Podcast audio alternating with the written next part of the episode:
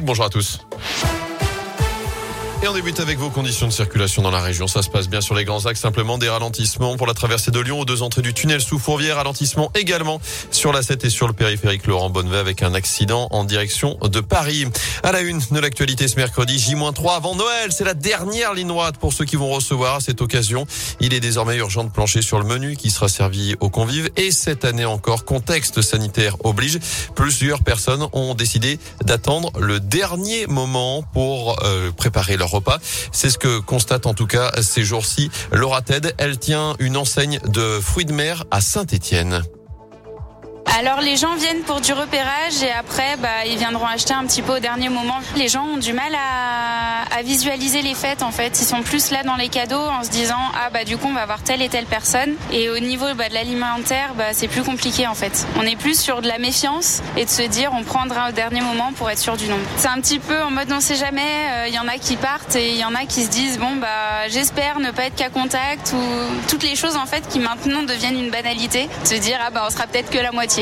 Alors le menu, les courses, est-ce que tout est prêt pour votre repas de Noël? C'est notre question du jour. Vous y répondez sur radioscoop.com. Dans l'actu également, vos enfants peuvent désormais se faire vacciner. Olivier Véran l'a confirmé ce matin. La vaccination des 5-11 ans est ouverte à tous. À partir d'aujourd'hui, les injections se feront dans 350 centres en France, mais aussi dans les cabinets des médecins de ville et en pharmacie. Il suffit de l'accord de l'un des deux parents. Il faudra aussi qu'un parent soit présent physiquement. Vaccination qui n'est pas obligatoire. Notez aussi que la campagne de rappel ne sera pas étendue pour l'instant aux ados de 12 à 17 ans. Enfin, le variant Omicron sera majoritaire en France entre Noël et le Nouvel An, selon le ministre de la Santé. On devrait atteindre, voire dépasser les 100 000 cas de Covid par jour d'ici la fin du mois.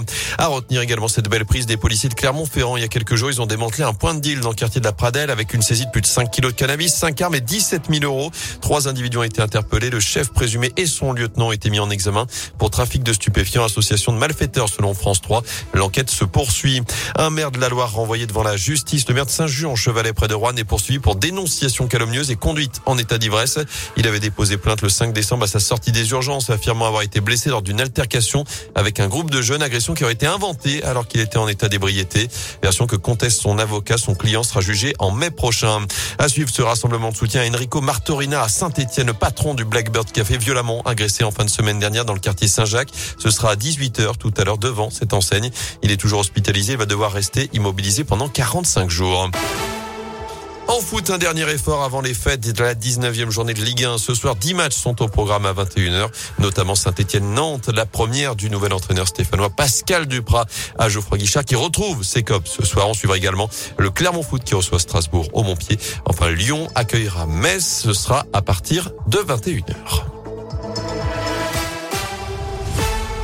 Bon, mais c'est parfait.